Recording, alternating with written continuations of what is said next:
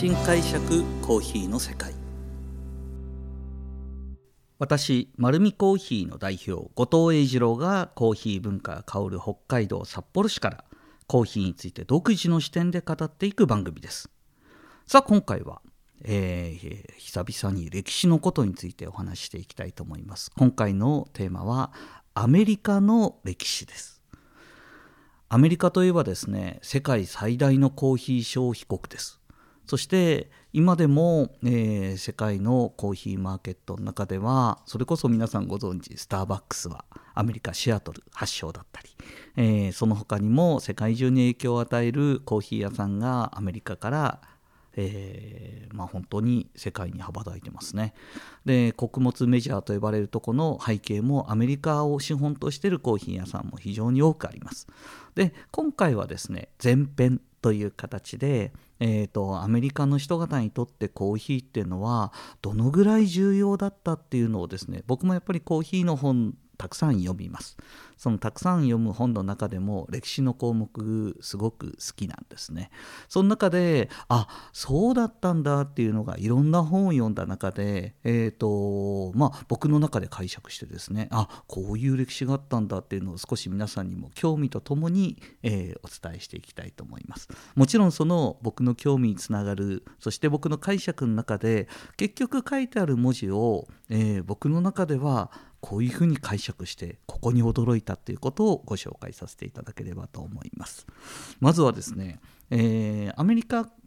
が、まあ、国として成り立って大きく変化した時期というと独立戦争前ですね。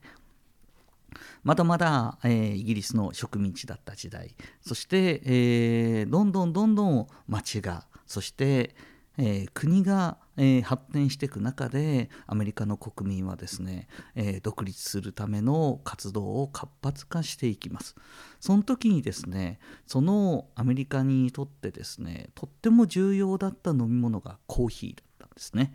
あのこの時代の背景は19世紀です、えー、1801年から1900年までのこの100年間に、えー、コーヒーはしっかりアメリカの国民に根付きました。その、えー、1801年の前半というとですね1825年30年頃っていうふうになってくると、えー、ちょうどですね南北戦争が、えー、まだアメリカの中では国内で行われていました。その時の兵士もですねあの実はちゃんと手記に残っているのがそのコーヒーの効果というか、えー、彼らにとってはですね乾パンとコーヒーがあればとにかく、えー、戦争の大変な環境の中でもそのコーヒーの重要性についての記述がしっかり残ってるんですね。で彼らは、えー、すごいなと思うところはですねここもう全然日本人も勉強していかないといけないんですけども彼らは、えーとコーヒーがあればまずは頑張って、えーと、気分的な紅葉的にもいいっていうことに書いてあるんですよ。ただ僕が着目したのはそこじゃないんですね。そのコーヒーの飲み方なんですよ、えー、まず前提として、えー、日本と違うところはですね、えー、このアメリカの国民はコーヒーをどうやって飲んでたかというとなんと自家焙煎してんですね。自家焙煎って僕たちの言う自家焙煎コーヒー店じゃないんです。家庭で自家焙煎してんですよ。すごいなと思ってて、えーと、スーパーには生豆が売ってるんですね。でこの生豆を大体ですね西インドか東インド産のコーヒーがその頃は置いてあったそうですただ今と違って輸送やなんかでもそんなに気を使ってるわけではないのでコーヒー豆の状態はきっと良くなかったっていうのはこの後のいろんな記述から分かるんですよ例えば焙煎したコーヒーにえーと、この蜂蜜だとかあとまあ、お砂糖をまぶしたりとかしてその味を隠したりとかっていう記述がこの後も出てくるんですね。でそうすると豆の状態あんまり良くなかったんだなっていうのが分かる。それと深く深く焼くんですよね。でこの頃はスーパーで生豆を買っていきます。そうすると家の、まあ、焚き火だとか薪だとか暖炉とかでフライパンでいるそうなんですよ。だいたいこの時に20分ぐらいゆすりながら焼いていたなんていう記述もあるんですね。でその代わりすごく入りムラが出ると。入りムラが出るのでああの生焼けのコーヒーってすごく美味しくないので結構深入りに焼いてたらしいんですね。でこの頃のアメリカのコーヒーはえっ、ー、と本当に苦いコーヒーに、まあ、お砂糖を入れて飲まないと絶対飲めないようなビターなコーヒーだったそうです。まあただすごいなと思うのはこの頃にですねちゃんと料理のレシピ本っていうのも出てるんですよ。そのレシピの本にはえー、美味しいコーヒーを飲むためにはまずは焙煎したてのコーヒーを使うこと。それと沸かしたてのお湯と、えー、豆を引き立てで使うこと。そしてお湯の量が 500cc であれば粉の量は何グラムってレシピ本があるんですね。いやーこれですね。今から150年以上前にあるんですすごいなと思っていて。でその南北戦争に行ってた兵士たちはそんな環境の中でコーヒーを飲んでいました。なんと彼らはですね戦争に行く時なんてのは一日何十キロも重たい荷物を運んでいくわけなんですよ。なので極力荷物を減らして余計なものを持たずっていう環境の中彼らはなんとコーヒー豆ですね必ず引き立てを飲みたかったんです。だから手引きのグラインダー持ってるんですよ。うわすごいな。だから必ず豆は引いて持ってるんじゃなくて保存状態を意識して豆で持ってるんです。豆で持っている上で手引きのグラインダーも持ってるんです。でその手引きのグラインダーが持ちやすくなるようにちゃんとアメリカ軍は、えーとライフルみたいな長い銃のそのライフルってなんか後ろの方にこの肩につけるとこ木になってるのはなんとなく想像つくと思うんですけどもその木のところにグラインダーを入れるためのフックとなる袋をつけているライフル銃ポーチを作ってるんですよ。コーヒーグラインダーを入れるためのポーチ付きライフルバッグがあるんです。これをですねきちっと兵士たちに渡してでしかもコーヒー豆をちゃんと入れるための袋が渡されしかも1日あたり1ポンドのコーヒー豆を支給される権利を持ってるんですよ。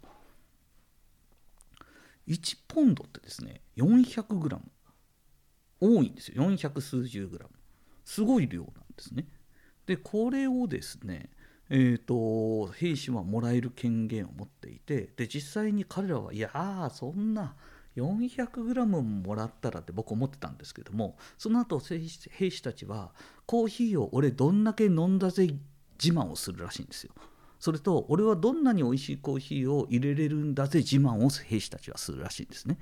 で彼らはじゃあどのぐらい飲むとすごいあの俺はたくさん飲める人なんだって自慢したかっていうと1リットルは当たり前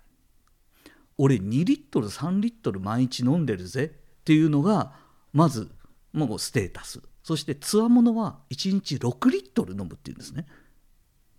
もう1日6リットル飲んだらカフェインで死ぬかなと思ったら、まあ、死にはしないんですまだ6リットルぐらいなら。ギリギリ大丈夫なんですね。でも急速に飲むとカフェインが回る感覚は僕も確かにそうなるだろうなと思うんですけども兵士たちはそのぐらいですね。結局はまあ、戦争に行く時ですね、あの、安全な水が飲めるかといったら多分川の水だとか、えーと、降った雨雨水を、えー、溜めて飲んだりとかしてるんですけどもちろんその水は安全ではないんですねでそういう水に対してコーヒーを飲むというようなことで、えーまあ、浄化する作用や、まあ、成長剤的な役割もあると。いうような形で実際にですねあの南北戦争の時まあ実際には南北戦争と言いながらもまだ、えー、西部開発の、えー、時代ですからあの原住民やなんかもまだアメリカにはたくさんいてそしてその原住民にもこのコーヒーの記述があるんですよ。で向こうの言葉であのコーヒーの表す言葉っていうのはどういう意味合いかというと黒い薬として原住民の人々は飲んでるんですね。うん、なのでそれを思うとですねアメリカにまで渡ってでそして原住民が初めてコーヒーを手にした時には何だったのかって言ったらそれこそ1,000年以上前イスラム教のザムザムの黒い聖水のようにやっぱりアメリカでも原住民の人が飲む時には薬としてコーヒーは飲まれたんだなというのはですね非常に感慨深いところでした。まああのこういうコーヒーがどんどんどんどん広まっていくそして、えー、実際にコーヒーはですね非常に高級品でした。で南北戦争の後独立戦争に走る時にそのきっかけとなったものもボストン社会事件というようなものがありましてこれは何かというとアメリカに対して、まあ、独立の機運が高まった時に国力を弱らせようというふうな形でイギリスが仕掛けたのが重税です。その重税の最たるものが実は紅茶だったんですね。うん、イギリスの上流上流階級の人々はやっぱり紅茶を楽しむ文化があっで、えーと、それを、まあ、あのアメリカの貴族もですね、えー、真似して飲もうとしてるんですけどもまあものすごい重税をかけてくるものなのでボストンにですね、えーと、入ってきた船を襲ってその船をに積んであった紅茶を全部ボストンの港に投げ捨てたと。うん、でボストンの港はなんと紅茶の香りと紅茶の色がしたというふうに言われ。これをきっかけにですねアメリカの国民は紅茶を飲むなんていうのは非国民だと俺たちは、えー、コーヒーを飲んでコーヒーの情熱で国を、えー、独立させるんだっていうスローガンに変わってるんですね。なので国民はですねこの頃ちょうどブラジルが生産を始めてものすごく生産量を増やしてもともとコーヒーは、えー、発祥の地が、まあえー、エチオピアだとかイエメンだとか、まあ、そのイスラム圏のそちらの方の中東の方にあたるんですけどもそしてアフリカ地域になるんですけどもブラジルが生産量を一気に増やしてるっていうことはこれ南米ですよね。なのでアメリカにとっては輸入しやすいんですね。でこの輸入しやすいしかも大量に作っていくブラジルのコーヒーの消費量まあ供給に支えられて消費量が爆発的に増えていきました。で、えー、実はですね1800年代前半にコーヒー価格の大暴落がこのブラジルの、えー、供給過多によって起きてしまいますもともとの価格帯の半額ぐらいまで落ちちゃったのかなで結果的にえーと、コーヒーの価格が暴落しちゃったので生産地はすごい苦労したらしいです。もともとの生産地だった東南アジアはもう本当にコーヒー作っても金にならないからどんどんどんどんコーヒーの畑をやめてサトウキビにして、えー、そして、えー、コーヒー農家の,、まあ、あの収穫量が減っていく中、えー、ブラジルではどんどんどんどん作っていくなので結果ですね、えーと1850年代過ぎるぐらいまで30年間ぐらいコーヒーはものすごい安かったんですよ。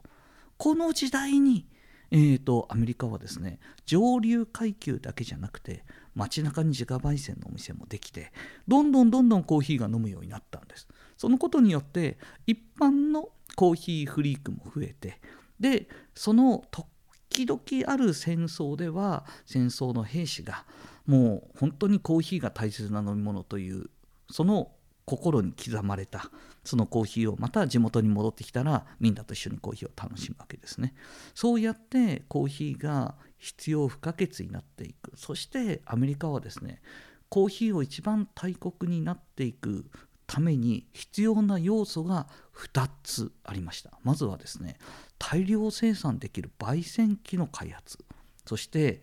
他の国ではあまりコーヒーというのは本当にまあイスラム教ではまあ神聖なるザムザムの聖水でした。で他の国でも薬としての効果が非常にピックアップされている中商品としてどうやって売っていこうかということを一番最初に始めていったのはそのビジネスとしてコーヒービジネスを展開したのはやっぱりアメリカだったんですね。この焙煎機の話そしてコーヒービジネスの話はまた今度ゆっくりと後編でお話ししていきたいと思います。はい、このようにですね、えー、コーヒーの、えー、まつわることを独自の視点でお話ししていこうと思っています。丸るコーヒーは札幌市内に6店舗あります。ぜひ自分に合うコーヒーを見つけに来てください。本日もありがとうございました。